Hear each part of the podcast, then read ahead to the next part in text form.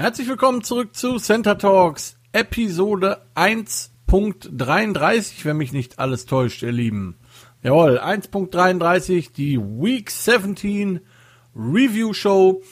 Ähm, die Regular Season der NFL ist in den Büchern. Wir sind jetzt bei den äh, Playoffs angelangt und ähm, ich sage euch, wie das letzte Wochenende verlaufen ist. Mein Gastpicker, der Jesse, kann leider nicht bei uns sein bekommt aber von mir erstmal das hier äh, zugesprochen.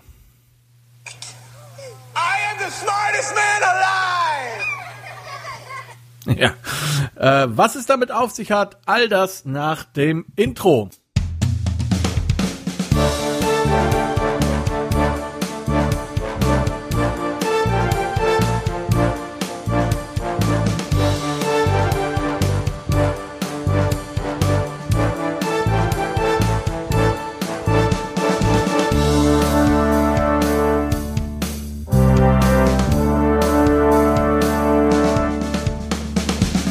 Ihr Lieben, die Woche 17 ist in den Büchern und äh, es war eine Menge los, eine Menge, was äh, passieren konnte. Ähm, und eigentlich ist dann am Ende gar nicht so viel passiert, wobei eine Sache doch recht ähm, spannend war, fand ich zumindest. Fangen wir aber erstmal an mit den NFL News. Da fangen wir damit an, dass sowohl die Jets als auch die Jacksonville Jaguars und jetzt auch noch heute ganz frisch oder heute Nacht quasi ganz frisch die ähm, LA Chargers ihre Head Coaches gefeuert haben. Also Adam Gase bei den Jets, Doug Marone bei den Jaguars und Anthony Lynn bei den Chargers. Diese drei Head Coaches Positionen sind also offen. Zusätzlich ja noch zu äh, Detroit, Atlanta und äh, Houston macht also sechs Teams, die aktuell einen neuen Headcoach brauchen. Und da sind eine Menge Ges äh, Namen im Gespräch bei den Jacksonville Jaguars. Ähm, unter anderem heißer Kandidat Urban Meyer, ehemaliger Ohio State Head Coach, ähm, den ich persönlich überhaupt nicht mag. Sehr schwierige und sehr streitbare Persönlichkeit, aber gut. Das würde wohl vermutlich heißen, dass, ähm, behaupte ich zumindest mal, dass es sehr gut möglich ist, dass der Number One Pick dann eben nicht mehr Trevor Lawrence heißt, sondern Justin Fields. Ähm, falls es doch Trevor Lawrence wird und die Verantwortlichen äh, sich durchsetzen, gut. Wenn nicht, ähm, bin ich sehr gespannt, äh, was dabei rauskommt. Ähm, andere Namen, die im Gespräch sind als neue Head Coaches nächstes Jahr, sind äh, Robert Saleh von den ähm, 49ers, der Defense Coordinator, dann Eric Bien, Bienemy, Bienemy, wie immer man den ausspricht. Das ist der Offense Coordinator der ähm, Kansas City Chiefs. Und ich habe noch gelesen, dass der Offense Coordinator der Buffalo Bills, mir kommt der Name gerade nicht in den Sinn, auch ein heißer Head Coaching Kandidat ist. Wir werden sehen, was da ähm, passiert. Das wird sicherlich spannend. Außerdem bei den Denver Broncos wird äh, jetzt Ex-General Manager John Elway seinen Posten aufgeben, sprich nicht mehr General Manager sein. Und ähm, ja, wird eine andere Rolle im Verein äh, übernehmen und ein neuer GM wird ähm, da neu reinkommen. Mal, ich bin mal gespannt, ob der mehr Glück hat, einen Quarterback für die Denver Broncos zu organisieren. Ja, das soweit die NFL News. Ähm, außerdem das Matt Sharp äh, wird noch äh, retiren. Äh, Quarterback lange Zeit für die Houston Texans, für die Jüngeren unter uns, die sich daran erinnern. Und äh, jetzt zuletzt Backup Quarterback bei den Atlanta Falcons. Und ähm, es scheint so, es ist noch nicht offiziell bestätigt, habe ich zumindest nicht gesehen, aber es scheint so, als würde Larry Fitzgerald die ähm, Schuhe, Entschuldigung, die Schuhe an den Nagel hängen. Ähm, nach 17 Seasons, das kann man mal machen. Ähm, ja, würde mich sehr freuen für ihn und ähm, oder was heißt freuen für ihn? Eigentlich würde es mich nicht freuen, weil ich ihn gerne spielen sehe, aber nach 17 Jahren kann man dann doch vielleicht auch mal aufhören, äh, professionell Football zu spielen und sich seinem Privatleben ähm, widmen. So. Tja, dann haben wir noch, ihr Lieben, einen äh, Menschen, der einen besonderen Song verdient, und zwar diesen hier. Just a good old boy, never meaning no harm. Beats all you never saw, been in trouble with the law since the day they was born. Raiders Running Back Josh Jacobs, ähm, der gute Mann, ist zurück. Ja, die Raiders sind wieder die Raiders und tun, was Raiders so tun. Ähm, die Season der Raiders war noch keine 24 Stunden um. Da wurde der gute Josh Jacobs ähm, festgenommen und zwar im äh, am äh, Flughafen sogar direkt, meine ich. Genau, ähm, oder in der Nähe des Flughafen. Ähm, 4.42 Uhr in der Früh und ähm, ja, hat, äh, wurde aufgegriffen von der Polizei, weil er einen Autounfall verursacht hat und die Polizei hat ihn ins Krankenhaus gebracht und da wurde ein äh, Alkoholtest gemacht und offensichtlich hatte der gute Josh Jacobs ziemlich viel Alkohol im Blut und hat vermutlich auch deshalb diesen Crash verursacht. Ja, so schnell geht's. Raiders zurück äh, und machen Raiders Sachen. So ist das. Und ähm, damit jetzt genug von den äh, News. Und ähm, ich spiele es gerne nochmal für Jesse, damit er äh, sich in seinem Ruhm sonnen kann, auch wenn er das sicherlich zumindest bei einem Spiel gerne verhindert hätte. Lieber Jesse, das hier ist für dich.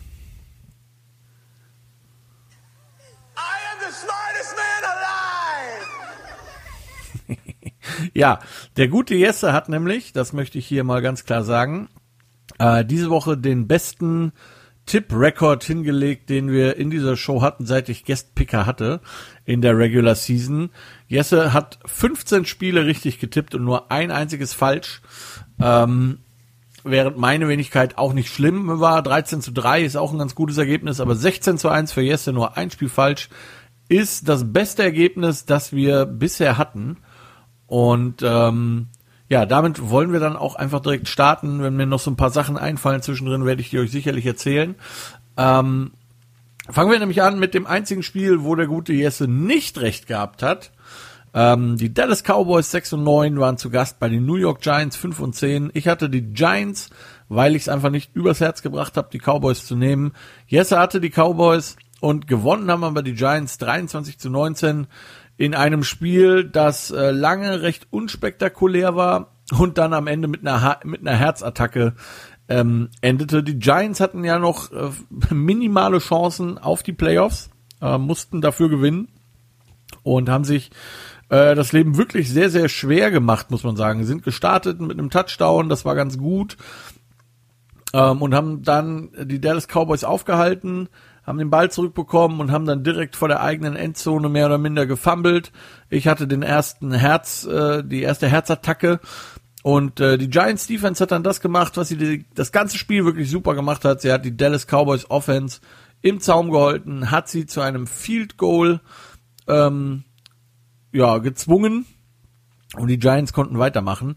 Insgesamt muss man sagen, hatten die Giants gerade in der ersten Halbzeit häufiger nicht so viele äh, gute Aktionen in der Offense. Viele First Downs der Giants kamen tatsächlich durch Dallas Cowboys Strafen, zwei nämlich genau, ähm, die, wo die Dallas Cowboys einfach undiszipliniert waren. Ich könnte jetzt sagen, wie zu erwarten, aber ähm, naja, auf jeden Fall ähm, First Downs. Die Giants Defense war mal wieder viel auf dem Feld, aber halt eben auch die Cowboys Defense weil die Giants Defense das wirklich sehr gut gemacht hat. Insgesamt haben sie Andy Dalton sechsmal gesackt, dreimal davon Leonard Williams, der damit jetzt auf zehneinhalb Sacks in der ganzen Season gekommen ist, was ziemlich gut ist. Einzige äh, Problem quasi bei der ganzen Sache ist, dass äh, der gute Leonard Williams ja dieses Jahr äh, auf Franchise Tag gespielt hat, weil man ihn äh, nicht verlängern wollte, den Vertrag nicht verlängern wollte. Und jetzt durch eine wirklich gute Season leider aus Giants Sicht äh, wahrscheinlich ziemlich teuer wird. Ähm, aber äh, die Giants sicherlich auch irgendwie Interesse haben, ihn zu halten, weil er hat eine wirklich gute Season gespielt. Und äh, wie das so ist, in Contract Seasons gibt man sich immer mehr Mühe offensichtlich. Und Williams, wie gesagt, mit alleine 3-6 von den 6-6, die die Giants geschafft haben. Ansonsten ähm, bei aus Giants Sicht mal wieder Evan Ingram, ein absoluter Schwachpunkt in diesem Spiel, hat erst einen Ball nicht gefangen, der dann zu einer Interception wurde, die einzige Interception übrigens äh, von Daniel Jones, für die er also auch wirklich nichts konnte. Äh, den Pass hätte Evan Ingram fangen müssen, er hat es nicht getan, der Ball geht hoch in die Luft, ein Cowboys-Spieler interceptet ihn. Sehr, sehr, sehr ärgerlich und danach direkt, äh, im Drive danach quasi, sind die Giants in einer ersten und 25 Situation, auch nach einem Chop-Block, der, naja, halt geworfen wurde. Und ähm, Daniel Jones wirft den Pass, der auch wirklich auch wieder fangbar ist. Evan Ingram hat ihn in den Händen und lässt ihn fallen und was ein zweiter und eins oder zweiter und zwei, zweiter und drei ungefähr gewesen wäre, war dann halt ein zweiter und 25 und die Giants mussten wieder raus mit der Offense, weil sie dann ähm, das First Down nicht geschafft haben. Sehr, sehr ärgerlich und äh, ich hoffe wirklich, die Giants haben schon gesagt, dass sie ihren äh, GM David Gettleman leider verlängern werden. Da hätte ich mir gewünscht, dass dem nicht so ist. Sie tun es aber trotzdem und ich hoffe, dass der Herr Gettleman das auch sieht und die richtigen Schlüsse daraus zieht und ähm, Evan Ingram sagt, äh, nach Hause gehen musst du nicht, aber hier bleiben kannst du auch nicht. Das war mal wieder eine Schweinerei, was der Mann da abgeliefert hat. Ansonsten die Giants mit einer ordentlichen Leistung, die halt gereicht hat gegen ähnlich gute Dallas Cowboys. Das muss man einfach sagen. Es waren zwei Teams, die sich da auf Augenhöhe begegnet sind. Ähm, Andy Dalton hat sich leider ein bisschen am Finger verletzt, allerdings an der Nicht-Wurfhand. Also das war nicht ganz so schlimm. Daniel Jones 17 von 25, 229 Yards, zwei Touchdowns, ein Interception. Andy Dalton 29 von 47, 243 Yards, kein Touchdown, ein Interception. Ähm, die Giants hatten das Laufspiel gut unter Kontrolle der äh, Cowboys. Ähm, insgesamt nur 48 Yards Rushing für die Dallas Cowboys. Das ist jetzt nicht so viel. Und ähm, ja, äh, bei den Giants Xavier McKinney, der äh, äh, Rookie Free Safety, den man gedraftet hat, am Ende mit einer Interception in der Endzone von Andy Dalton. Das war wirklich sehr, sehr gut und hat den Giants dann auch geholfen, das Spiel zu gewonnen, zu gewinnen. Wobei man sagen muss, kurzer Herzinfarkt, äh, Infarktfaktor am Ende des Spiels, als die Giants den Ball bekommen und die Zeit auslaufen können mit einem First Down. Ähm, und äh, erst für fünf Yards laufen und dann legt Wayne Gorman einen Run hin für sechs, sieben Yards, alles cool, First Down.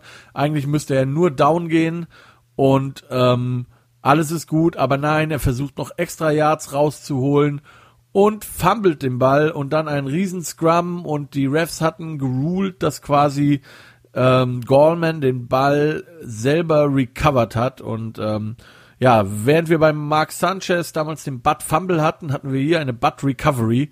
Äh, Wayne Gorman saß nämlich mehr oder minder auf dem Ball und äh, ja, hat ihn nach Ansicht der Refs recovered. Ähm, ich finde das in der NFL eh immer sehr schwer zu sagen bei einem Fumble, wenn da 80 Millionen Leute drauffallen, wer da jetzt eigentlich den Ball recovered hat, weil letztendlich der könnte den Ball sicher haben, down haben, äh, haben down da unten liegen und dann kommt noch einer und reißt ihm den Ball aus den Händen und dann kriegt der den Ball. Das ist ein bisschen schlecht geregelt, aber auf der anderen Seite, wie willst du es machen? Die sind alle geschult, dahin zu gehen und drauf zu fallen. Am Ende, wie gesagt, hatten die Refs aus Glück, aus, aus, aus, aus New York Giants Sicht zum Glück, ähm, geruled, dass äh, Gorman den Ball recovered hatte und dadurch haben die Giants den Ball behalten und konnten aufs Knie gehen. Ähm, ja, und hatten damit noch die Chance auf die Playoffs, denn äh, die Dallas Cowboys waren damit eliminiert. Die Washington, äh, die, die hier Spartak Washington hatte quasi die Chance selber zu gewinnen gegen Philadelphia oder halt Philadelphia musste gegen hätte gegen ähm, Washington gewinnen können, schrägstrich müssen, dann wären die Giants in den Playoffs gewesen. Kommen wir sicherlich gleich zu. Äh, oder was heißt sicherlich kommen wir gleich zu. Da habe ich auch ein, zwei Sachen zuzusagen, wie ihr euch sicherlich vorstellen könnt, die ihr mitbekommen haben, äh, was da gelaufen ist. Ähm, nichtsdestotrotz, die Giants damit ähm, 6 und 10 am Ende, die Dallas Cowboys auch 6 und 10.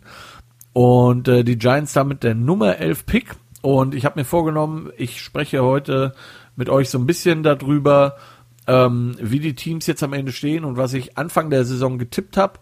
Die, die seit Folge 1 dabei sind, haben ja mitbekommen, ich habe eine Prediction Show gemacht, ganz am Anfang, bevor die Season gestartet ist. und habe euch gesagt, wie ich glaube, dass die Teams abschneiden ähm, mit dem Rekord. Und ähm, die, wie gesagt, die Cowboys und die Giants beide 6 und 10. Und äh, die einen sind ein bisschen besser, als ich gedacht habe, die anderen sind deutlich schlechter, als ich gedacht habe. Die Giants hatte ich mit 3 und 13 verortet. Ähm, drei Spiele mehr gewonnen. Das ist sehr gut. Vor allen Dingen im Vergleich zum Vorjahr waren die Giants 4 und 12, also jetzt verbessert auf 6 äh, und 10. Da sieht man irgendwie einen, einen Progress, das ist ganz gut. Die Dallas Cowboys hatte ich tatsächlich mit äh, 12 und 4 verortet vor der Saison. Ich hatte wirklich gedacht, dass die äh, ein sehr gutes Team sind und ähm, ja, waren sie nicht. Zu meiner Freude natürlich irgendwo. Äh, 12 und 4 hatte ich getippt, 6 und 10 ist es am Ende geworden. Und bei den Cowboys ist es sogar eine Verschlechterung zum Jahr davor. Da waren sie nämlich 8 und 8. Jetzt sind sie ähm, 6 und 10 und ich bin gespannt, wie es da weitergeht. Und ich kann euch jetzt schon mal sagen, ich werde, ich habe für die Super Bowl Show, die Super Bowl Preview Show, einen äh, sehr hochrangigen Gast, also was heißt hochrangig, aber einen Gast äh, gewinnen können, auf den ich mich sehr, sehr freue. Ähm, ich sage euch noch nicht, wer es ist, aber ich kann euch sagen, er ist äh, großer Dallas Cowboys Fan und er wird sicherlich das ein oder andere äh, zu sagen haben zum Thema Dallas Cowboys und wie es da weitergeht. Jo, das zu dem Thema und äh, damit ab zum nächsten Spiel. Das waren die Pittsburgh Steelers zu Gast bei den Cleveland Browns. Die Steelers 12 und 3, die Browns 10 und 5. Die Browns mussten gewinnen, um äh, in die Playoffs zu kommen. Und, ähm, oder andersrum, waren mit einem Sieg, wären mit einem Sieg sicher drin gewesen. War also leicht, win and you're in. Und das haben die Browns auch gemacht, wie Jesse und ich das auch getippt haben. 24 zu 22 für Cleveland. Allerdings doch deutlich knapper, als das, glaube ich, die Browns sich selber irgendwie erwünscht und vorgestellt haben, wenn man bedenkt, dass die Steelers mehr oder minder äh, die Hälfte des Teams geschont haben. Kein Marquise Pouncey auf Center, kein Ben Roethlisberger auf Quarterback, kein TJ Watt in der Defense, viele geschont und trotzdem hatten die Browns wirklich Probleme mit diesen Steelers. Ähm, die Pittsburgh Defense mit vier Sacks insgesamt und halten damit ihren Streak am Leben.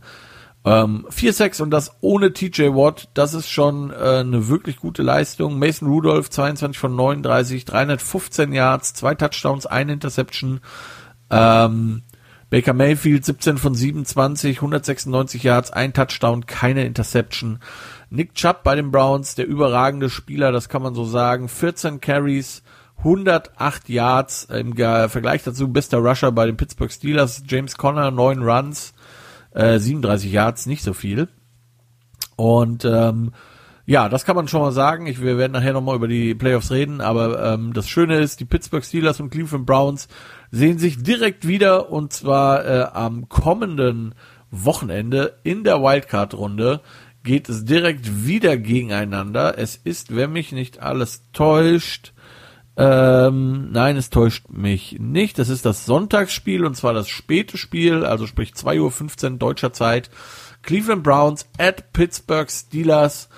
Und äh, das wird sicherlich anders aussehen ähm, in der Pittsburgher Mannschaft dann, wenn es Richtung, wenn es in den Playoffs ist und die alle ihre Jungs zusammen haben. Da können sich die Browns, ich sage nicht, dass die Browns chancenlos sind, auch wenn äh, mein lieber Freund äh, Albert Jungmann Thomas sicher da was anderes sagen wird. Ähm, aber ja, also mit so einer Leistung werden die Browns nicht weiterkommen. Knapp gewonnen, aber eben auch gewonnen. Win and you're in, das galt für die Browns und die Browns sind drin. Die Steelers waren ja eh schon qualifiziert im Vorfeld. So, und damit zum nächsten Team, das mit einem Sieg die Playoffs safe hatte. Die Baltimore Ravens ebenfalls. Achso, Entschuldigung. Ich wollte ja noch euch sagen, was ich getippt hatte äh, bei den Browns und bei den Steelers. Ich hatte die äh, Steelers mit 8 und 8 ähm, getippt und die Browns mit 5 und 11 tatsächlich. ähm, fast richtig. Die Browns mit 11 und 5, also immerhin die Zahlen stimmten, nur halt falsch rum. Und die Steelers 12 und 3 statt 8 und 8, da kann man, denke ich, zufrieden sein. Ähm, auch im Vergleich zur Vorseason bei beiden äh, Pittsburgh war in der Vorseason nämlich 8 äh, and 8, also 8 und 8 und Cleveland war 6 und 10. Also äh, ich habe mich ordentlich vertippt und ähm, beide Teams sind in den Playoffs. So, Die Baltimore Ravens, wie gesagt, 10 und 5. Bei den Cincinnati Bengals 4, 10 und 1. Auch für die Ravens galt Win and You're In. Und äh, ja, da braucht man gar nicht so viel zu erzählen zu dem Spiel. Die Ravens haben das äh, sehr, sehr äh, souverän gespielt. 38 zu 3 am Ende für die Ravens. Das hatten Jesse und ich auch beide getippt. Ähm, sehr nett von den Ravens war, dass man Cincinnati wenigstens hat den Ehrenpunkt machen lassen oder die drei Ehrenpunkte hat machen lassen und nicht komplett vom Platz geschossen hat. Ansonsten haben die da wirklich nicht viel anbrennen lassen. Äh, Lamar Jackson 10 von 18, 113 Yards, drei Interception aber äh, drei Touchdowns aber draus gemacht und eine Interception, das muss man mal sagen, plus elf Rushes für 97 Yards, das ist wirklich gut. Ähm, J.K. Dobbins hat auch noch aus 13 Versuchen 160 Yards und zwei Touchdowns beigesteuert auf dem Boden. Und äh, Marquise Brown, fünf Catches, 41 Yards, nicht so viel, aber eben auch zwei Touchdowns rausgemacht. Und nochmal Lamar Jackson 113 Passyards, davon 41 zu Marquise Brown. Das ist schon gut und ähm, die Ravens damit drin in den Playoffs. Und äh, auch da kommt es zu einem sehr interessanten Rematch. Das werde ich euch aber gleich nochmal in Ruhe alles erzählen, wenn es soweit kommt. Ähm, ich hatte die Ravens vor der Season getippt auf 14 und 2. Ähm, das stimmt nicht ganz, sie sind 11 und 5, aber das ist okay. Das ist allerdings eine Verschlechterung zum letzten Jahr, da waren sie auch 14 und 2. Ähm, knapp daneben also. Und die Cincinnati Bengals sind ähm, jetzt, stehen jetzt bei 4, äh, 4, 11 und 1. 4, 11 und 1. Und äh, meine Wenigkeit hatte gesagt, dass sie 2 und 14 stehen. Haben also zweieinhalb Spiele mehr gewonnen, als ich gedacht habe. Äh, Glückwunsch dazu. Und ähm, ja, so kann's gehen. Auch bei den Bengals, die übrigens im Vorjahr auch 2 und 14 war, immerhin, äh, ähnlich wie bei den Giants, eine Verbesserung um zweieinhalb Spiele. Das ist ganz gut, aber halt immer noch schlecht. das muss man einfach mal sagen. So, und damit zum nächsten Spiel. Die äh, Miami Dolphins 10 und 5, zu Gast bei den Buffalo Bills 12 und 3. Und auch für die Dolphins galt eigentlich in äh, Win and You're In. Und äh, in dem Fall war es aber verloren. Loss and you're out in dem Fall. Das kann ich schon mal verraten. Die Miami Dolphins haben verloren, die Buffalo Bills sind da ziemlich drüber gefahren. 56 zu 26 am Ende für die Bills und äh, das hatten Jesse und ich auch getippt mit den Bills. Ja, ähm, den Bills hat gereicht, dass Josh Allen eine Halbzeit gespielt hat. Richtig krass, hätte ich nicht. Ich hatte meine Befürchtung war ja, dass die Bills das so ein bisschen locker angehen lassen, aber scheinbar hatten sie richtig Bock zu zocken. Und äh, ist auch immer schön im Division Rival quasi die Playoffs noch zu klauen, glaube ich. Ähm, die Bills haben in allen drei Teams gescored, also via Offense, via Special Teams und auch noch via Defense. Ähm, haben alle drei Arten einfach dominiert, haben äh, den Miami Dolphins ganz klar aufgezeigt, dass Tour Tangavaiola noch nicht so weit ist oder nie so weit sein wird. Das wird die Zukunft zeigen. Ich weiß es noch nicht. Ich bin, äh, wie ihr alle wisst, die ihr hier häufiger zuhört, skeptisch, was das angeht. Ähm, und im nächsten, im, im aktuellen Mock Draft äh, draften die Dolphins tatsächlich auch einen Quarterback an Position 5, den sie ja von den Houston Texans haben, den Pick. Da bin ich wirklich sehr gespannt drauf. Ansonsten die ähm, Buffalo Bills verdammt gut drauf. Äh, Josh Allen hat, wie gesagt, nur eine Halbzeit gespielt, hat in der Zeit aber mal eben 18 von 25 Pässen angebracht, 224 Yards erworfen, drei Touchdowns, ein Interception. Und auch Matt, Matt Barclay sah nicht katastrophal aus. 6 von 13, 164 Yards, ein Touchdown, ein Interception. Das ist vollkommen in Ordnung für einen Backup-Quarterback, ähm, die sich auch auf eine gute Defense verlassen konnten. Die Dolphins Defense, die ja wirklich verdammt gut ist, hat einfach nicht gereicht in diesem Spiel, das muss man ganz klar sagen. Ähm, hat immerhin ihre Interception gefangen, ihre eine Interception und ähm, oder zwei Interceptions ja sogar und ist damit die einzige Defense äh, in der NFL dieses Jahr, die in jedem Spiel einen Turnover produziert hat. Das ist schon mal ziemlich gut. Äh, Xavier Howard hat zehn Interceptions diese Season, das ist ein verdammt guter Wert, ist meine ich sogar ein Spitzenwert in der Super Bowl Era. Äh, ja, und Tua Tagovailoa musste 58 Mal den Ball werfen, weil im Run-Game nicht viel ging. Hat äh, 35 Pässe davon angebracht.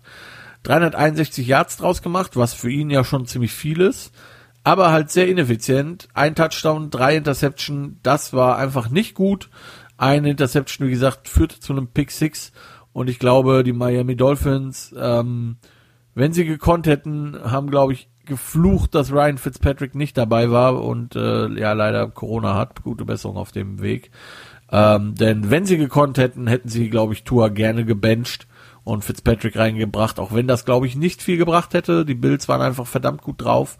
Ähm, aber ähm, ja, die Dolphins einfach noch nicht so weit und ich bin gespannt, wie es da weitergeht. Die Bills jetzt äh, 13 und 3 und die Dolphins 10 und 6 und ich hatte da vor der Season äh, vor allen Dingen den äh, hatte ich beiden nicht so viel zugetraut. Ich habe die äh, Bills bei 9 und 7 gehabt, Asche über mein Haupt. Äh, 13 und 3, wie gesagt, und die Dolphins bei 4 und 12 und ähm, die sind jetzt 10 und 6. Auch das eine Verbesserung bei beiden Teams, muss man sagen. Die Bills letztes Jahr 10 und 6, die Dolphins 5 und 11. Das ist also gerade bei den Dolphins mal eben das Doppelte an Spielen gewonnen. Wirklich sehr, sehr gut. Und die äh, Bills sowieso auch sehr, sehr gut. Ähm, ich hätte gedacht, dass die Bills eins der Spiele mehr verlieren, was sie dann aber nicht getan haben und äh, wirklich ein verdammt gutes Team geworden sind. Und äh, ja, Glückwunsch, kann man da nur sagen, Buffalo Bills zur AFC East Meisterschaft. Und ähm, ja, Mea culpa, Asche über mein Haupt. Ich hätte es äh, ihnen nicht so gut zugetraut, auch wenn sie durchaus das Team waren, der ich den AFC East Sieg zugetraut habe, dass es so deutlich wird. Hätte ich nicht gedacht. Glückwunsch. Und damit ab zum nächsten Spiel. Die Seattle Seahawks 11 und 4 zu Gast bei den San Francisco 49ers 6 und 9. Ähm, ja, wie ihr euch schon denken könnt, Jesse hatte die Seahawks, der hat ja nur ein Spiel falsch und darüber haben wir schon mal gesprochen. Ich hatte auch die Seahawks und gewonnen haben die Seahawks 26 zu 23.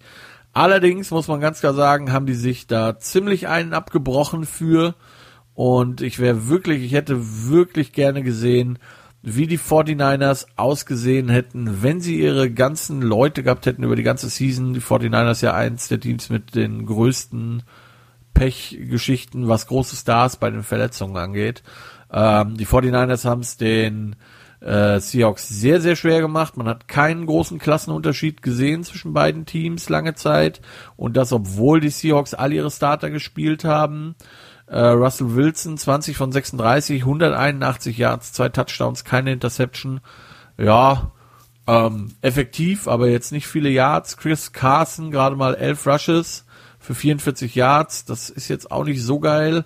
Ähm, und äh, ja, Tyler Lockett durfte mal wieder mitspielen. 12 Catches, 90 Yards, zwei Touchdowns. Müsst ihr euch also überlegen, der hat mehr oder minder fast alleine fast alle Pässe von Wilson gefangen, die ankamen und hat äh, damit die Hälfte seiner Yards gemacht. Ähm, wenn man ihn braucht, ist er halt da, äh, weil die letzten Spiele ist er ja ziemlich abgetaucht. DK Metcalf scheint irgendwie angeschlagen zu sein oder gönnt sich eine Ruhepause. Ich weiß es nicht. Ähm, kein gutes Spiel von ihm. Drei Catches, 21 Yards, nicht ganz so geil. Und er hat sich ja im Spiel vor ein paar Wochen gegen Washington so ein bisschen wehgetan. Und ich hoffe wirklich, dass er jetzt für die Playoffs wieder fit ist für die Seahawks, weil also äh, eine Playoff-würdige Leistung war das nicht. Äh, bei den 49ers, Third String Quarterback mal wieder, CJ Bessert, 25 von 37, 273 Yards, ein Touchdown, keine Interception. Das ist okay. Ähm, für einen Third Stringer halt immer wieder. Und ähm, ja, wie gesagt, hätte mich interessiert, wie das gewesen wäre, wenn die 49ers all ihre Leute gehabt hätten. Denn, ähm, um auf jetzt wieder meine Tipps zurückzukommen, ich hatte die äh, 49ers mit 13 und 3 verortet. Das waren jetzt, äh, war jetzt nicht so ganz richtig. 6 und 10 ist es am Ende geworden. Äh, die Seattle Seahawks 12 und 4, die hatte ich bei 14 und 2. Das kommt so ungefähr hin. Ähm, zwei Spiele weniger äh, gewonnen und äh, aber dennoch quasi bei den Seahawks verbessert zum Vorjahr. Seattle war im Vorjahr 11 und 5, jetzt sind sie 12 und 4. 49ers waren im Vorjahr 13 und 3, jetzt 6 und 10. Das ist eine deutliche Verschlechterung, aber wie gesagt, durch die ganzen Verletzungen irgendwo auch ähm, verständlich, auch bei den 49ers sehr spannend, wie das weitergeht, ob die einen Quarterback draften, ob der Defense Coordinator bleibt und, und, und. Ähm, ja. Gut, kommen wir zum nächsten Spiel und da hätte der liebe Jesse sicherlich gerne Unrecht gehabt. Aber äh, manchmal sind die Picks halt wichtiger als das eigene Team. Äh, die Arizona Cardinals 8 und 7. Zu Gast bei den LA Rams 9 und 6. Ich hatte die Cardinals, Jesse hatte die Rams. Ausgegangen ist es 18 zu 7 für die LA Rams. Und äh, das war wirklich ein richtig schlechtes Spiel. Beide Teams nicht playoff-würdig, auch die Rams nicht. Ähm, bei den Cardinals hat sich direkt am Anfang Kyler Murray verletzt. Und äh, Chris Straveller musste rein, ein ehemaliger CFL Quarterback, also Canadian Football League Quarterback. Und äh, der hatte dann einfach gegen die Nummer 1 Defense der Liga nicht mehr viel zu melden, wobei die Rams, wie gesagt, auch nicht sonderlich gut waren. Von den 18 Punkten, die die Rams aufs Board gebracht haben, war äh, einmal ein, war eine Interception, die zu einem Pick Six zurückgetragen wurde dabei. Also sieben Punkte gehen quasi auf Defense-Konto macht gerade noch traurige elf Punkte, die die Offense gemacht hat, wobei das auch, nee, stimmt gar nicht. Eigentlich hat die Offense sogar nur neun Punkte gemacht, weil die Defense hat ein Safety noch geschafft gegen die Cardinals, ähm, die durch eine Strafe kamen, Holding in der Endzone, aber es war halt ein Defense-Score mehr oder minder. Also neun Punkte, Hälfte der Punkte hat die Defense aufs Brett gebracht und das war halt, ja, nicht geil, muss man einfach sagen. Ähm, einen großen Unterschied zwischen Walford, der Quarterback für die Cardinals, äh, für die Rams gespielt hat, und Goff habe ich jetzt nicht gesehen. Äh, Walford 22 von 38, 231 Yards, kein Touchdown, ein Interception. Straveller bei den Cardinals 11 von 16, 105 Yards, ein Touchdown, ein Interception. Ähm, ja, alles nicht geil und äh, am Ende hat man, ist Kyler Murray nochmal zurückgekommen, hat versucht, den Helden zu spielen, ähm, oder man hat ihm gesagt, er soll der Held sein. Das sah auch erst ganz kurz, ganz kurz, ganz gut aus. Die Cardinals kamen mit guten Pässen vor die Endzone der Rams und dann äh, zum einen sehr fragwürdiges Play-Calling mit irgendwelchen Runs, Quarterback-Runs mit einem Kyler Murray, der nicht richtig laufen kann, ganz komisch. Und äh, dann bei einem Pass eine eigentlich relativ klare Defense-Passbehinderung, die, die nicht erkannt wurde. Ähm, sehr ärgerlich. Und dann hat man sich entschieden, das Field Goal zu kicken. Das musste man zu dem Zeitpunkt eh, weil es schon 18 zu 7 stand. Man brauchte also sowieso zwei Scores. Versucht das Field Goal zu kicken, kriegt das Field Goal geblockt. Und äh, ja, am Ende, wie gesagt, auch einfach nicht äh, verdient gewesen oder wäre nicht verdient gewesen, wenn die Cardinals es in irgendeiner Form gewonnen hätten. Und äh, somit jetzt die äh, Rams in den Playoffs und die Cardinals nicht. Die Cardinals 8 und 8, die Rams 10 und 6. Und wenn wir mal auf mein Sheet gucken, ich hatte die Cardinals bei 6 und 10, also 8 und 8, immerhin zwei Spiele mehr gewonnen. Und ich hatte die Rams bei 7 und 9, die sind bei 10 und 6, die sind ein bisschen besser, als ich gedacht hätte. Allerdings, ja, hätte das auch anders ausgehen können für die Rams, aber es ist es nun mal nicht. Und damit ab zum nächsten Spiel. Das waren die Jacksonville Jaguars 1 und 15 zu Gast bei den Indianapolis Colts 10 und 5. Und in dem Spiel war es auch relativ einfach, zumindest für die Colts. Ähm, die mussten einfach, dadurch, dass die Dolphins ja in dem frühen Spiel verloren hatten und die Colts das sicherlich auch wussten, mussten die Colts einfach nur gewinnen und waren drinnen in den Playoffs. Ähm, es ging sogar die, es gab sogar die Möglichkeit, noch die Division zu holen, das dahingehend halt interessant wäre, weil das dann entweder der Fourth Seed oder der Seventh Seed gewesen wäre oder ist. Und ähm, ja, die Colts haben gewonnen, das haben Jesse und ich auch predicted. Ähm, 28 zu 14 ist es ausgegangen. Sicherlich etwas spannender, als die Colts das gerne gehabt hätten, als die äh, Jaguars zwischenzeitlich nochmal dran kamen und Philip Rivers auch nicht so geil aussah, muss man sagen. 17 von 27, 164 Yards, ein Touchdown, eine Interception für Philip Rivers. Aber die Colts hatten halt an dem Tag den Mann in ihren Reihen, der einfach den Unterschied gemacht hat. Mal wieder, muss man sagen, in den letzten Wochen komplett aufgeblüht. Jonathan Taylor, der Running Back von Wisconsin, und das freut mich besonders, weil, äh, wie ihr wisst, bin ich ja im College ähm, Wisconsin-Fan und fand äh, Taylor damals schon wirklich mega geil. Der Typ hält so ziemlich alle Big 12, nee, Big 10 ist das, äh, Records, die es gibt. Jonathan Taylor, nachdem er am Anfang so ein bisschen Schwierigkeiten hatte, in der NFL anzukommen, in diesem Spiel 30 Rushing Attempts, 253 Yards, ich sage es noch einmal, 253 Yards, das sind sogar drei Yards mehr als Derrick Henry an dem Tag gemacht hat. Ähm, zwei Touchdowns. Und äh, freut mich wirklich, dass der in der NFL angekommen ist. Die Colts werden nächstes Jahr ein äh, sehr gutes Backfield haben, wenn äh, Mac halbwegs ordentlich zurückkommt. Dann hast du da mal einen Mac, du hast äh, Jonathan Taylor und Nieheim Heinz. Sehr, sehr interessant, was das wird. Auch sehr interessant, wer da der Quarterback wird. Ich glaube nicht, dass Philip Rivers noch eine Saison irgendwie schafft. Dafür sieht er einfach nicht gut genug aus.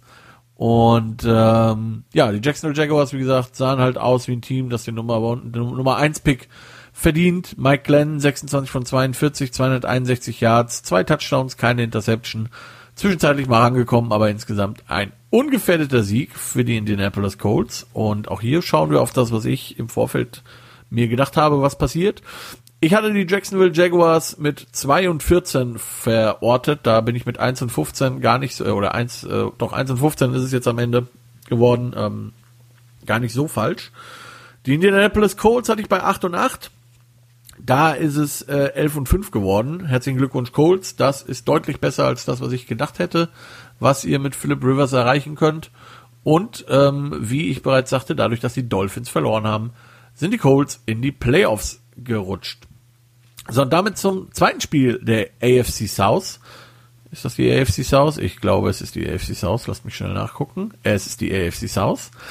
Die Houston Texans hatten die Tennessee Titans zu Gast, Titans 10 und 5, Texans 4 und 11 aktuell.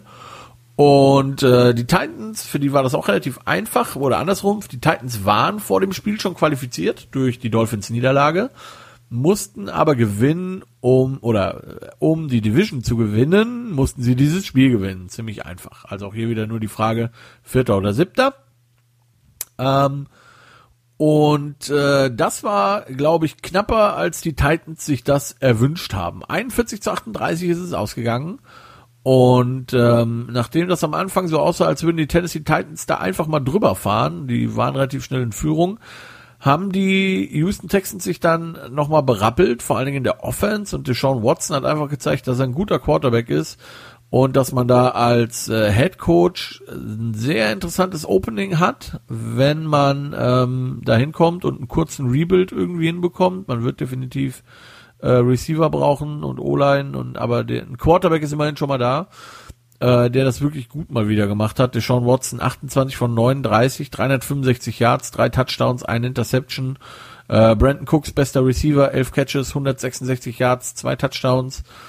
Ryan Tannehill hat das auch ordentlich gemacht. 18 von 27, 216 Yards, ein Touchdown, keine Interception. Und äh, Derrick Henry, 34 Rushing Attempts, 250 Yards, zwei Touchdowns. Und damit ist Henry nur einer von fünf Menschen, von fünf Running Backs, die das überhaupt geschafft haben, äh, eine 2000 Yards Rushing Season hinzulegen. Die anderen sind so unbedeutende Namen wie O.J. Simpson, äh, Daniel Tomlinson und ähm, Emmett Smith und ähm, wie hieß nochmal der Cowboys-Spieler? Äh, naja, ihr wisst schon. Mit Cowboys History kenne ich mich nicht so aus. ähm, Barry Sanders, Entschuldigung. Ähm, Emmett Smith war übrigens Cowboys. Barry Sanders ist der Lions Running Back. Ähm, ja, also wirklich nicht viele. Und äh, Derrick Henry ist damit schon wieder Rushing King, also bester Rusher der Liga. Auch das haben, hat vor ihm bisher nur ein einziger geschafft in der Super Bowl Era. Und das ist LaDainian Tomlinson, also äh, sehr exklusive äh, Begleitung für Derrick Henry, der das absolut verdient hat, der ein Mega-Spiel gemacht hat. Ja, und wie gesagt, am Ende gab es dann nochmal Drama. Ähm, die Texans sind nah genug angekommen, haben kurz vor Ende ein Go-Ahead Field Goal geschossen. Und äh, damit stand es auf oder beziehungsweise ähm, ein ein ein Field Goal, der es äh, zum Unentschieden gestanden geführt hat. Es stand dann nämlich auf einmal 38 38 und äh, die Titans haben sich aber nicht damit begnügt, muss man einfach sagen, und ähm, haben innerhalb von 30 Sekunden es mit wahrscheinlich dem besten Wurf, den Ryan Tannehill an den ganzen Tag gemacht hat, sind tief in die eigene Hälfte gekommen, haben einen ähm, Touchdown, äh, einen, einen langen, Bra pff, langsam einen langen Pass angebracht auf AJ Brown und standen dann auf einmal in Field Goal Reichweite für die Titans und ähm, ja, äh, Steven Gostowski, der ja Anfang der Saison so ein bisschen gestruggelt ist mit seinen, mit seinen Field Goal Attempts. Und der war gar nicht dabei, sondern sie hatten einen Rookie-Kicker dabei, weil Gostowski auf der Covid-Liste stand. Und ähm, ja, der wollte, der, dann mussten sie erst einen Timeout nehmen, weil die Zeit weglief. Dann hat, ähm, da hat er das Field Goal getroffen, also er hatte den Kick trotzdem durchgeführt, hat easy getroffen. Dann haben die ähm, Texans nochmal einen Timeout genommen und dann wurde der Field Goal Kick erst ausgeführt und äh, der ging ziemlich weit nach rechts und wäre fast vorbeigegangen, ging aber im, äh, wie, wie man im Fußball sagen würde, an den Innenpfosten und äh, Chicago Bears Fans jetzt weghören, ging halt nach innen und über den Querbalken nach hinten rein und damit gewannen die Tennessee Titans nach einem Doink Field Goal mit 41 zu 38 gegen die Houston Texans und sind damit ähm, Tabellenerster in ihrer Division. Und wenn wir mal schauen, was äh, jetzt so ist, Titans, wie gesagt, jetzt 11 und 5, Texans 4 und 12 und ich hatte vor der Saison gesagt, dass die Texans 12 und 4 sind. Die Zahlen waren also auch hier richtig, nur halt andersrum. Äh, und die Titans hatte ich bei 13 und 3 ver verortet, mit 11 und 5, zwei Spiele entfernt, das ist okay. Titans im Vorjahr übrigens 9 und 7, also deutliche Verbesserung. Texans im Vorjahr 10 und 6, deutliche Verschlechterung. Und auch wie gesagt in Houston, da ist ein Quarterback. Ich bin sehr gespannt, wer da der Head Coach wird und wie es da weitergeht. So, kommen wir zu einem Spiel ohne Playoff Implications, aber es war einfach ein schönes Spiel zum Angucken. Die Chargers gegen die Chiefs, die Chargers 6 und 9, die Chiefs 14 und 1. Die Chiefs hatten schon äh, das, den First Round bei sicher und haben deswegen mehr oder minder keinen mehr gespielt, kein Mahomes, kein, kein Hill, kein äh, Sammy Watkins, kein, kein gar nichts, ja. Äh, Chad Henney auf Quarterback und ähm, ja, die Chargers haben das dann gewonnen, jetzt und ich hatten das auch dann auch predicted, 38 zu 21 für die Chargers in einem munteren Spielchen wirklich. Selbst Chad Henney hat gar nicht so schlecht ausgesehen auf Quarterback. Justin Herbert hat seinen 31. Touchdown geworfen und hat damit ähm, den Rookie-Rekord mehr als eingestellt. Der lag ja bei Baker Mayfield mit 27. Hat auch weniger als 12 Interceptions geworfen. Also 31 Touchdowns und weniger als 12 Interceptions. Ich habe es gerade nicht genau im Kopf, wie viele. Das ist eine ziemlich gute Sache, hat kein Quarterback vor ihm geschafft in seiner Rookie-Season und auch das wird sicherlich ein sehr interessanter Head-Coaching-Job für denjenigen, der ihn da übernimmt. Da kann man eine Menge machen. Ähm, Eric Benemi, Benemi, wie immer der Offense Coordinator heißt, da bei den äh, Chiefs. Wenn der in Division wechseln würde zu den Chargers, wäre das natürlich mega spannend, vor allen Dingen, weil der, aber er hat halt auch äh, Verbindungen nach äh, LA, also zu den Chargers, habe ich mir von meinem lieben Freund Harry sagen lassen, das wusste ich wieder gar nicht. Äh, Bianemi war nämlich Running Back bei den äh, Chargers vor vielen Jahren, hatte also Verbindung hin und ich bin äh, sehr gespannt, sehr, sehr gespannt, wie es da bei den Chargers weitergeht, wenn da die richtigen Entscheidungen getroffen werden. Könnte das eine lustige Division werden in den nächsten Jahren weiterhin mit den Chiefs, den Chargers, den Broncos und den Raiders. Ja, gucken wir auch hier drauf, was ich äh, mir da im Vorfeld ausgedacht hatte. Ich habe gesagt, die ähm, Kansas City Chiefs werden 15 und 1 sein am Ende der Season. Sie sind jetzt 14 und 2 durch dieses Spiel, das sie verloren haben. Knapp vorbei ist auch daneben. Äh, sehr, sehr guter Rekord also für die Chiefs. Im Vergleich zum Vorjahr waren die Chiefs 12 und 4, jetzt 14 und 2, also sogar noch zwei Spiele mehr gewonnen. Herzlichen Glückwunsch dazu. Und die Chargers hatte ich bei 5 und 11 verortet, wie sie übrigens auch im Vorjahr waren, 5 und 11, sind jetzt 7 und 9.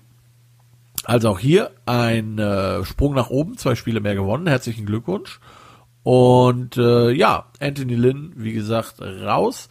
Ich habe jetzt heute schon gesehen, dass die Chargers äh, bei den Giants angeklopft haben und ähm, Jason Garrett interviewen wollen als ihren Head Coach. Da bin ich mal sehr gespannt, ob der Herr Garrett das macht oder ob er doch lieber noch ein Jahr Offense Coordinator bei den Giants bleibt. Ähm, bleibt abzuwarten. So, nächstes Spiel, die Green Bay Packers 12 und 3 bei den Chicago Bears 8 und 7 und ähm, wie es und ich vorausgesagt haben, haben das die Packers gewonnen, 35 zu 16 am Ende, ziemlich deutlich. Die Green Bay Packers sind damit der Number One Seed in der NFC und haben damit den einen Bye.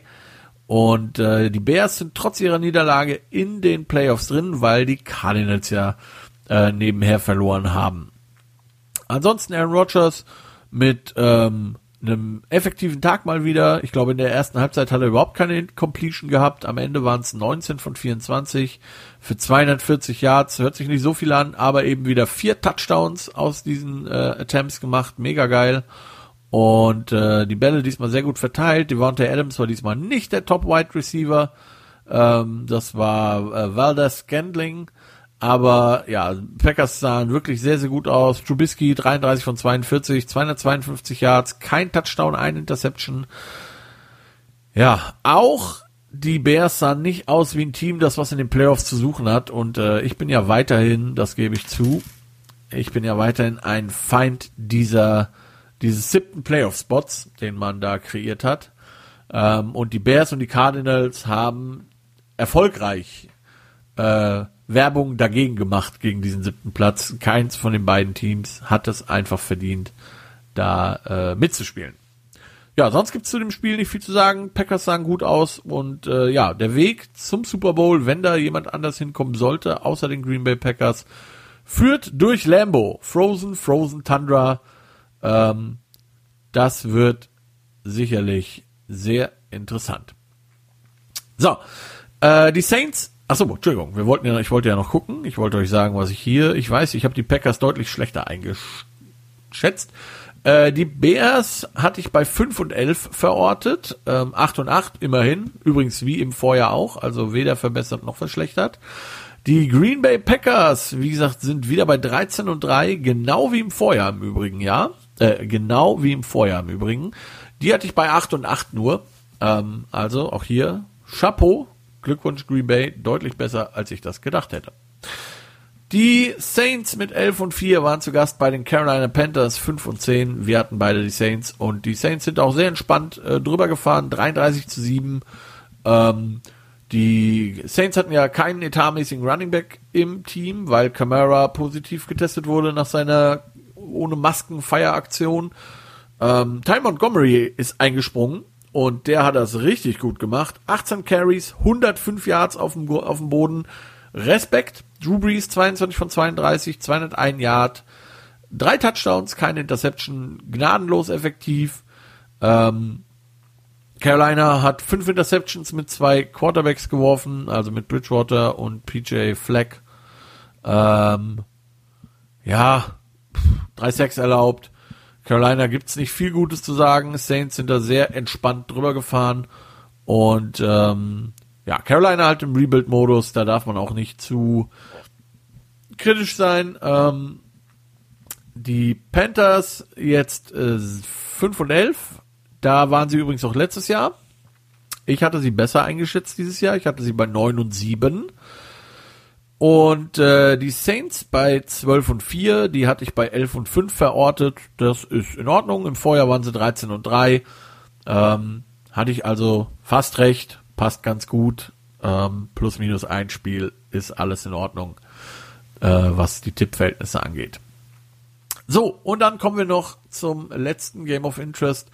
Lokomotive Washington zu Gast bei den Philadelphia Eagles. Washington 6 und 9 und die Eagles 4 und 14 und 1. Das war das Sunday Night Football Spiel. Und hier war ganz klar, wenn die Giants noch in die Playoffs kommen wollen oder andersrum, wenn die Philadelphia Eagles gewinnen, dann sind die Giants in den Playoffs.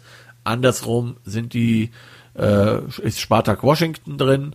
Und äh, Washington hat 20 zu 14 gewonnen und man muss wirklich sagen, das war ja, so ist halt die NFL. Man müsste vermutlich auf eine Draft Lottery gehen, wenn man das abschalten will. Ich meine, wie gesagt, auch die Steelers haben Leute gepullt, die Chargers haben Leute nicht gespielt, die Bills haben Leute gepullt, obwohl die Bills das sehr gut gemacht haben. Ähm, man macht das halt und äh, die Eagles, das Einzige, was man natürlich als Giants-Fan, was einen da so ein bisschen aufgeregt hat oder aus Fansicht, ähm, ist halt, dass die Eagles das nicht von vornherein getan haben und damit das ganz offensichtlich getan haben, sondern sie haben im vierten Quarter erst Jalen Hurns dann gebencht, der, das muss man natürlich fairerweise sagen, auch keine Mega-Leistung bis dahin gebracht hat. Sieben von 20 Pässen angebracht, 72 Yards, kein Touchdown, ein Interception und acht Rushes für 34 Yards, aber immerhin zwei Touchdowns und bei dem One-Score-Game dann da ganz am Ende seinen Quarterback zu pullen, nur um nicht zu gewinnen und dann den Nummer 5 oder Nummer 6 Pick jetzt da zu haben, Ähm, das wird eher die Motivation gewesen sein, als ob die Giants in die Playoffs kommen oder nicht. Das, denke ich, war denen wahrscheinlich ziemlich egal. Aber das ist okay. Philadelphia Eagles, ihr könnt dafür dann wieder den Nummer 380 gerankten Wide Receiver an Position 5 äh, draften und die guten für die anderen Teams lassen. Das fände ich ziemlich cool.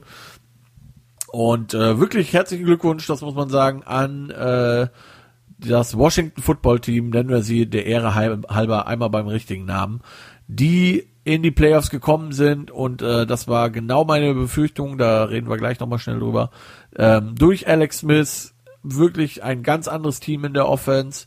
Durch äh, McLaurin und Gibson, die zurückgekommen sind, auch mehr Waffen und das sah einfach gut aus und Alex Smith sei es einfach gegönnt, dass er diese Spiele spielt und gewinnt und dass er nochmal in die Playoffs kommt, nachdem er fast gestorben wäre und das ist ja nicht untertrieben, damals mit seiner Beinverletzung. Und äh, ja, Smith 22 von 32, 162 Yards, zwei Touchdowns, zwei Interceptions, das noch zur Vollständigkeit halber, ähm, ja, Bitch Move von den Philadelphia Eagles, aber so kennen wir die Eagles. Und äh, ich freue mich jetzt schon aufs erste Spiel der Giants gegen die Eagles im, äh, in der kommenden Saison und äh, freue mich jetzt schon drauf. Da wird Stimmung gegeben sein, hoffentlich. Und ich hoffe, dass die Giants dann den Eagles mal so richtig den Arsch versohlen. Kommen wir noch zu den Standings. Ähm, die Washington, Washington Football Club hatte ich deutlich schlechter eingestuft. 2 und 14 hatte ich getippt. Äh, 7 und 9 ist es geworden. Hauptsächlich, und das muss man auch, wenn ihr zurückgeht zu meiner ersten Show, wenn ihr euch das nochmal anhört, ich habe ganz klar gesagt, 2 und 14 unter der Bedingung, dass Dwayne Haskins der Quarterback bleibt. Wenn Alex Smith spielt, dann Alex Smith. Und ich glaube, die meisten Spiele von diesen sieben Spielen, die Washington gewonnen hat, waren auch mit Alex Smith. Ähm, auf dem Helm, am Helm, at the Helm, wie der, wie der Amerikaner sagt. Also hätte Haskins durchgespielt, hätten die niemals sieben Spiele gewonnen, trotz guter Defense wegen mir. Ähm, aber Chapeau, Washington Redskins 7 und 9 und damit deutlich besser, als ich das vorausgetippt hatte. Und die Eagles hatte ich bei 8 und 8. Die sind jetzt bei äh, 4, 11 und 1, wenn mich gerade nicht alles täuscht. Jawohl, 4, 11 und 1. Also deutlich schlechter und äh, das ist immer ein Grund zur Freude. So, kommen wir schnell noch zu den Nap Games. Da gibt's nicht so viel zu erzählen. Die Falcons waren bei den Buccaneers zu Gast. Yeah, yes und ich hatten die Buccaneers 27 zu 44 oder 44 zu 27 aus Buccaneers Sicht, die sich da nochmal so ein richtig schönes Feelgood-Spiel rausgeholt haben, die alle Starter bis zum Ende gespielt haben und ähm, ja, alles glaube ich mal ausprobieren konnten. Matt Ryan 29 von 44, 265 Yards, zwei Touchdowns, keine Interception auf Falcons Seite bei den Buccaneers. Brady 26 von 41, 399 Yards, vier Touchdowns, eine Interception. Und äh, ja, ich glaube, Hauptziel der Tampa Bay Buccaneers war es irgendwie all ihren Spielern ihre Boni zu verschaffen, die da noch ausstanden mit äh, gefangenen Catches und Sacks und schieß mich tot. Die Buccaneers Offense ist da ganz entspannt drüber gelaufen und hat sich äh, auch hier, glaube ich, ein schönes Trainingsspielchen gemacht. Bisschen besser als die Lions waren die Falcons, aber halt nicht viel und dementsprechend ist es relativ einfach ausgegangen. So, kommen wir zum Challenge Game. Die Jets 2 und 13 zu Gast bei den Patriots 6 und 9. Ich hatte die Jets, jetzt hatte die Patriots 28 zu 14 ist es für die Patriots ausgegangen und ja, die Jets haben mich mal wieder gnadenlos im Stich gelassen und waren einfach wieder die Jets der letzten Wochen. Kein Bock, keine Lust, ziemlich schlechtes Spiel von den Jets. Ähm, ja, Glückwunsch Jesse, wie gesagt, Smartest Man Alive. Ähm, Highlight des Spiels, so ein bisschen der Feel-Good-Moment, als äh, Jacoby Myers einen Wide Receiver Pass auf Cam Newton wirft und die damit scoren. Ähm, Hintergrund des Ganzen, Cam Newton hat ein Flag Football Team in Carolina gecoacht, bei dem Jacoby Myers der Quarterback war. Und äh, jetzt spielen sie halt zusammen in einem Team und äh, Myers dürfte einen Pass auf seinen ehemaligen Coach werfen, der ihm dann den Touchdown gemacht hat. Super Sache, herzlichen Glückwunsch. Aber äh, ja, Cam Newtons Zeit in äh, New England, also in Boston, ist wohl vorbei, wenn man den Berichten glauben darf. Bei den Jets, Sam Darnold, 23 von 34, 266 Yards, ein Touchdown, zwei Interceptions. Cam Newton, äh, 21 von 30, 242 Yards, drei Touchdowns, keine Interception, 11 Rushes für 79 Yards. War wohl, ich würde sagen, so fast eins seiner besten Spiele als äh, Patriot.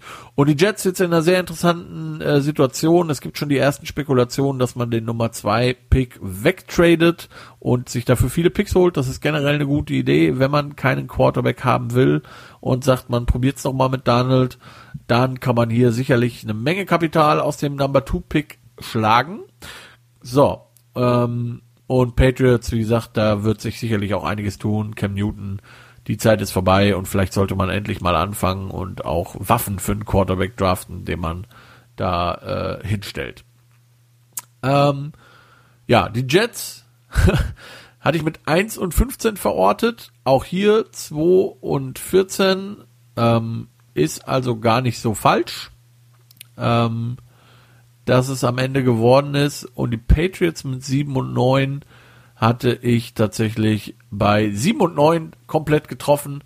Äh, die Patriots von 12 und 4 deutlich verschlechtert. Die Jets von 7 und 9 auch deutlich verschlechtert. Ähm, ja, da habe ich mal ganz gut getroffen. Freut mich sehr. Ähm, auch ein blindes Huhn findet mal ein Korn. Und äh, damit zum nächsten Spiel. Die Minnesota Vikings 6 und 9 ohne Delvin Cook. Bei den Detroit Lions 5 und 10. Und ähm, ja, sowohl Jesse als ich, als auch ich hatten die Vikings. Die Vikings haben es gemacht, 37, 35. Schöner Zock, mit, in dem es um nichts mehr ging. Munteres Spielchen, keine Defenses äh, vorhanden. Stafford 20 von 31. 293 Yards, drei Touchdowns, eine Interception. Adrian Peterson, sieben Rushes, 63 Yards und ein Touchdown. Auch sehr cool. Wer weiß, wie oft wir Adrian Peterson noch auf dem Feld sehen werden. Ähm, vielleicht irgendwann zusammen mit Frank Gore zusammen im, im, Rollstuhl oder so, keine Ahnung. Auf jeden Fall sehr cool, dass der nochmal einen Touchdown machen konnte. Äh, Kirk Cousins, 28 von 40, 405 Yards, drei Touchdowns, keine Interception. Megaspiel. Wäre natürlich schön, wenn er diese Leistungen auch mal bringen würde, wenn es um was geht und nicht nur in irgendwelchen sinnlosen Spielen, wo es um nichts mehr geht. Äh, Justin Jefferson, neun Catches, 133 Yards, und äh, damit über 1400 Receiving Yards in seiner Rookie-Season. Das hat nur Randy Moss geschafft vor ihm, also mega. Ich hoffe, der kriegt auch mal irgendwann einen guten Quarterback und ein gutes Team, dass er irgendwas gewinnen kann da äh, bei den Vikings. Und äh, ja, ich bin gespannt. Rookie of the Year. Ihr könnt mir ja mal, wenn ihr Bock habt, unter in die Kommentare hier schreiben äh, bei Facebook, wer ihr glaubt, dass äh, wer Rookie of the Year wird, beziehungsweise wer die ganzen ähm, Awards abräumen wird. Ich sage euch gleich noch meine äh, Vermutung. Und äh, ja, Justin Jefferson auf jeden Fall mit einem strong, mit einem sehr starken äh, Punkt dafür. Ansonsten ging es halt in dem Spiel, wie gesagt, einfach um nichts mehr. Und auch bei den Detroit Lions, wie gesagt, ein neuer Head Coach wird gesucht. Ähm, es könnte der Daryl Bevel, Bellin, Bevelin werden. Das ist der aktuelle Interims-Head Coach, der, der Offense-Coordinator quasi. Ansonsten ist natürlich auch bei den Lions die Frage, bleibt man bei Matthew Stafford als Quarterback oder wird man versuchen, sich einen neuen Quarterback zu holen, einen jungen Quarterback? Äh, Stafford meiner Meinung nach einer der Quarterbacks in dieser Liga, der einfach nicht genug Respekt bekommt, weil er halt einfach bei den Detroit Lions spielt. Das tut einem so leid. Ähm, mit einem guten Team hätte ich ihn wirklich gerne mal gesehen in seiner Karriere, um einfach zu schauen, was er kann. Vielleicht ist ja Stafford einer der Kandidaten für Bill Belichick, aber da muss man halt auch wirklich einfach endlich mal äh, ordentlich in die Offense ähm, investieren. So, auch hier der Blick auf meine Prediction. Die Detroit Lions hatte ich mit 6 und 10 verortet. Gewonnen, geworden ist es 5 und 11, also nah dran, das passt. Die Vikings mit äh, 7 und 9 sind deutlich hinter meinen Erwartungen geblieben. Ich hatte die bei 11 und 5, geworden ist es 7 und 9. Äh, bei den Lions ist es immerhin ein Fortschritt mit 6 und 10, 3, 12 und äh, mit 5 und 11, 3, 12 und 1 waren die im Vorjahr. Die Vikings waren 10 und 6 und haben sich äh, verschlechtert. Und damit noch zum letzten Spiel, das äh, das erwartete Coinflip-Game war. Die Raiders 7 und 8. Ähm, zu Gast bei den Denver Broncos 5 und 10. Ich hatte die Broncos, Yes hatte die Raiders, gewonnen haben die Raiders 32 zu 31 weil die Season für die Broncos so zu Ende gegangen ist, wie sie gestartet ist mit ihrem Head Coach, der keine Ahnung hat, wann man Timeouts nimmt. Im ersten Spiel hat er vollkommen verkackt, als er ähm, das Time Management so versaut hat. Und auch jetzt, die Situation war im Prinzip, die, Bron äh, die, die Raiders scoren am Ende, wollen eine Two-Point-Conversion spielen, sind sich über ihr Personal nicht einig, haben kein Timeout mehr, sind völlig unorganisiert, hätten den Spielzug niemals pünktlich rausbekommen. Und was macht Vic Vanjo, der, der Head Coach der Broncos? Er nimmt einen Timeout, äh, auf Defense-Seite, gibt damit den Raiders die Chance, sich zu sortieren. Darren Waller fängt die Two-Point-Conversion von Derek Carr und damit gewinnen die Raiders. Herzlichen Glückwunsch, lieber Jesse, das hast du nämlich gehabt. Ähm, ja, shit happens. In dem Fall, es ging um nichts mehr und ähm, ja, wie gesagt, also wegen den Tipps mäßig hätte ich es gern richtig gehabt, aber was soll's, ja, ähm, bei den ähm, äh, Broncos hat Jerry Judy gezeigt, dass er auf jeden Fall ein guter ist. Fünf Catches, 140 Yards, ein Touchdown. Schönes Ding. Drew Luck insgesamt 25 von 41, 339 Yards, zwei Touchdowns, keine Interception. Und ähm, Derek Carr, ja, 24 von 38, 371 Yards. Hört sich gut an, zwei Touchdowns, auch ganz nett, aber halt auch eben zwei Interceptions, macht in der Summe null.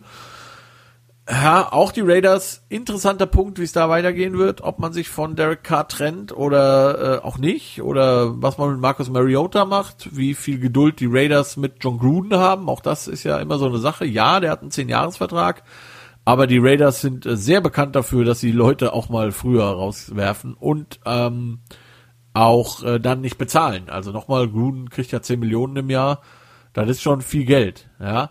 Ähm, bei den Broncos, wie gesagt, mal gucken, ob Drew Luck der Quarterback der Zukunft ist. Vic Vanjo wird wiederkommen, hat man schon gesagt. Und äh, ja, mal schauen. Die Raiders damit bei 8 und 8, die Broncos bei 5 und 11. Und wenn wir mal auf meine Prediction gucken, dann sehen wir, dass ich die äh, Raiders bei 8 und 8 getippt habe. Herzlichen Glückwunsch, äh, Johannes, richtig. Und die Broncos mit 6 und 10 auch richtig getippt habe. Das könnt ihr alles, wenn ihr Bock habt, wer es noch nicht gehört hat, in meiner ersten Show, in der Prediction Show nachhören. Nicht, dass jetzt einer sagt, ja, das sagst du ja nur einfach so. Nein, ich habe das wirklich so getippt. Man kann sich das anhören. Und das, liebe Freunde, war die Regular Season der NFL. Vielen Dank, dass ihr alle zugehört habt. Wir sind natürlich hier noch nicht fertig. Ähm, wir machen weiter mit den Playoffs und zwar am Donnerstag wird der Coach Lux zu Gast sein. Das freut mich besonders. Der Coach Lux war mein erster Gastpicker hier äh, in der Show. Damals nur per per PDF, heu, äh, am Donnerstag dann per Skype zugeschaltet. Und der Coach Lux ist Buffalo Bills Fan, der wird uns also eine Menge dazu erzählen können. Der ist super excited, wie ihr euch das vorstellen könnt. Im Challenge Game steht 7 zu 8 für die äh, Gastpicker. Ich bin also äh, ein wenig im Hintertreffen und muss mal langsam in die Pushen kommen. Ähm, ja, und dann wollte ich euch noch meine, meine äh, MVP-Tipps geben. Ich glaube, in der Offense wird es Aaron Rodgers. Äh, einfach weil er, weil Patrick Mahomes zwei, drei schlechtere Spiele hatte, vor allen Dingen das Hinspiel gegen die Chargers, das Spiel gegen die Falcons fällt mir da ad hoc ein und das Spiel gegen die Dolphins, sehr, sehr schwierig. Ähm, also, und er hat einfach auch den besseren Supporting Cast. Ich möchte Josh Allen auf jeden Fall in diese Konversation werfen, äh, der das absolut verdient hätte, der aber auch einen besseren Supporting Cast hat in Buffalo und einfach auch nicht die Lobby. Das muss man auch ganz klar sagen. Deswegen mein Tipp ist Aaron Rodgers wird Offense MVP. Defense MVP wird vermutlich TJ Watt aufgrund seiner wirklich überragenden Leistung und ähm, seinen ganzen Sex. Ich könnte mir, also äh, um, äh, Entschuldigung, langsam nochmal zurück. Offense MVP für mich, im Übrigen mein persönlicher Offense MVP ist Derrick Henry. Aber der wird's nicht, weil es ist ein Running Back. Deswegen Rogers. Ähm, Defense Rookie, wie gesagt, ich glaube, es wird TJ Watt. Ich würde auch noch Xavier Howard von den Dolphins reinwerfen. Äh, Cornerback der ja, ähm, wie gesagt, zehn Picks gehabt hat in dieser Season, mega gutes Spiel gemacht hat für die Dolphins Defense, aber auch hier glaube ich, dass TJ Watt aufgrund äh, der Sexiness der der Sex einfach da äh, die Nase vorn haben wird, quasi ein Popular Vote. Ähm, Offense Rookie of the Year wird vermutlich ähm, Justin Herbert, wohl verdient auch. Ich, auch Justin Jefferson würde mich ähm, nicht wundern und auch nicht erzürnen, denn man muss ja immer überlegen, Justin Jefferson hat das alles geschafft mit Kirk Cousins als sein Quarterback. Also ne, nicht Patrick Mahomes, nicht Aaron Rodgers, Kirk Cousins war sein verdammter Quarterback und damit über 1400 Yards. Chapeau. Ähm, Jonathan Taylor, wie gesagt, guter Junge, hat aber einfach nicht konstant genug gespielt, gerade am Anfang, deswegen wird der raus sein. Es wird auf Herbert ohne Jefferson rauslaufen. Und Herbert, wie gesagt, hat es mit seinen 31 Touchdowns und ich glaube 10 Interceptions oder sowas sind es nur mehr als verdient. Also der Offense Rookie ist so oder so äh, auf jeden Fall well deserved. Ähm, Comeback Player of the Year wird ganz, ganz klar Alex Smith. Da gibt's eigentlich keine zwei Meinungen, hoffentlich, auch wenn Burger auch in die Playoffs gekommen ist. Aber sorry, äh, wenn es nicht Alex Smith wird, dann äh, gibt's Proteste. Da muss es Proteste geben. Eigentlich müsste man sogar diesen Award nach ihm irgendwie benennen. Ja, und dann haben wir noch Defense Rookie of the Year. Ähm, da hätte ich Mitte der Season äh, mich noch sehr schwer getan. Auch hier glaube ich, dass es Chase Young wird äh, der Defense End von den Washington äh, Football Team Freunden, weil die, glaube ich, weil das auch wieder so, ist halt Defense End, das ist sexy und das ist der Number Two Pick gewesen, also ähm, ansonsten hätte man, glaube ich, noch Patrick Queen zur Auswahl von den äh, Ravens, der eine sehr gute Season gespielt hat und äh, Whitfield heißt er, meine ich, von den Bucks, der Defense Back die drei, das dürften so die drei Hauptkandidaten werden. Ich glaube, dass es Chase Young wird. Ja, wie gesagt, schreibt's mir gerne mal drunter. Ähm, Offense MVP, Defense MVP, Rookie of the Year, Offense wie Defense und Comeback Player of the Year stehen zur Verfügung. Und ähm, ja, das war's von mir. Vielen lieben Dank. Äh, bleibt gesund, das ist das Wichtigste. Und wir hören uns wieder am Donnerstag zur äh, Wildcard Preview Show dann mit Coach Lux. Vielen Dank, einen schönen Abend noch. Bis dann.